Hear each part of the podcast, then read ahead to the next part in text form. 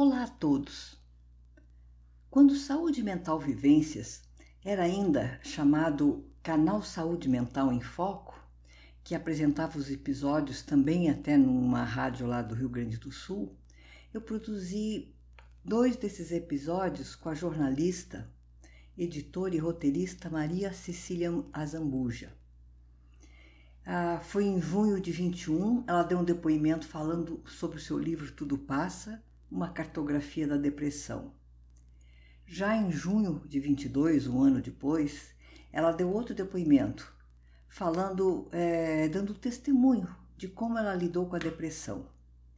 Coincidentemente, um pouco mais agora de um ano, eu coloco a indicação de livro, que eu sempre faço mensalmente, o lançamento da Maria Cecília do livro Tudo Passa. Eu retomo ele porque é muito importante a gente divulgar o conteúdo desse livro.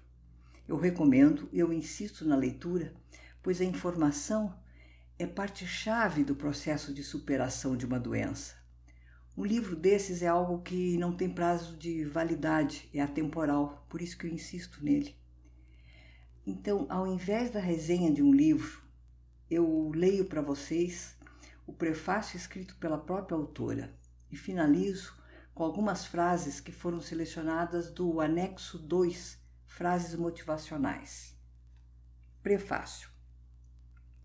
Se prepare para uma viagem sem volta. Quando a gente adquire conhecimento, nos libertamos internamente e abrimos a janela da nossa alma, psique, espírito ou o que quer que seja que estiver nos aprisionando. Conseguimos vislumbrar o mecanismo existente entre informações e mente, emoções e corpo, sentimentos e razão que nos fazem pensar, sentir e agir. Conseguimos acionar as engrenagens da nossa caixa de velocidades, tal qual funciona o motor de um automóvel, e seguimos em frente na marcha correta de nossas vidas. O que vem a seguir neste livro aconteceu comigo. Foi uma fase da minha vida eu ainda estou vivendo as consequências dela, mas sem dúvida me fortaleceu. Durante esse tempo, me propus a escrever sobre a depressão que me acometia e como convivia com ela. E começar a expressar minhas percepções durante os momentos mais difíceis me ajudou a observar os processos mentais e físicos pelos quais passava. Revirei minha mente para entender o que estava acontecendo comigo e busquei saídas para não enlouquecer ou sucumbir à doença. Por ter conseguido descrever o que se passava dentro da minha cabeça, do meu corpo e os pensamentos que me cercavam, recuperei a consciência da minha vida e dos meus atos e pude fazer escolhas melhores no combate à depressão. Então, resolvi compartilhar o que vivi e o que aprendi durante esse tempo. O que é bom para mim, quero imediatamente dividir com os outros. Conhecimento não pode ficar trancado e muito menos parado, pois ele estimula novas conexões, abrindo caminhos ou mesmo saídas para as dificuldades que enfrentamos diariamente. Quanto mais pessoas entenderem como funciona nosso mecanismo cerebral, mais pessoas vibrarão pensamentos saudáveis e tendo ações positivas no mundo o leitor vai encontrar uma narrativa livre e que pode mudar de capítulo para capítulo ou ao longo dele. Às vezes, estou falando na primeira pessoa do singular, em outras, na do plural. Também escrevo como se estivesse acompanhando meus pensamentos, minhas perguntas internas e minhas próprias respostas. Parece até que estou falando sozinha. De certa forma, estou. Pode ser um monólogo, mas também um diálogo se separarmos o pensamento da mente, dando a cada um uma voz. Algumas vezes faço uso de analogias. Fecho os olhos e vou imaginando para onde as sensações me levam. E acabo encontrando semelhanças com outros sistemas. Isso me ajudou muito a entender como as emoções se processavam internamente.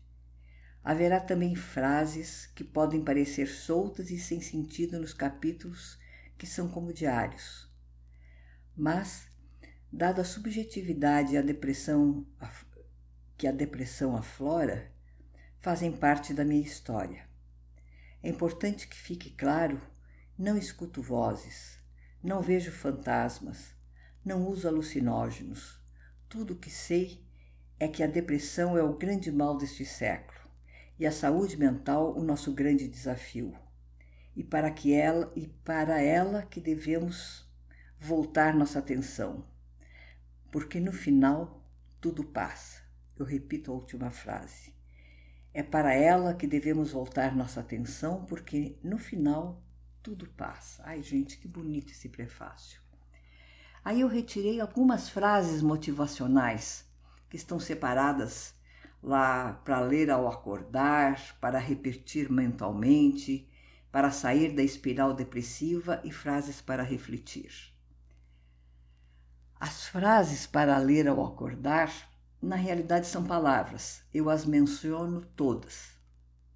Ânimo, em frente, foco, força, fui, levante-se, reaja, seja forte, supere, vá, você consegue, você pode. Eu encerro mencionando algumas das frases para reflexão que tem lá naquele anexo 2 que eu mencionei.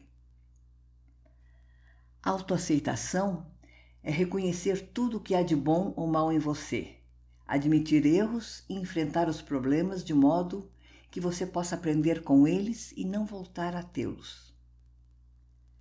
Focar no aprendizado e não nos erros ou tristezas. A busca de significado, finalidade e propósito para nossas existências é um dos elementos essenciais da condição humana. Todas as frases são lindas e significativas e estão em um dos anexos deste livro. A indicação onde comprá-lo está lá no meu site www.cristinoliveira.org. Fica o convite para que eu leio, eu insisto. E eu encerro esse episódio com uma das frases de reflexão. Nada é definitivo, tudo passa. Pessoal, meu até breve a todos.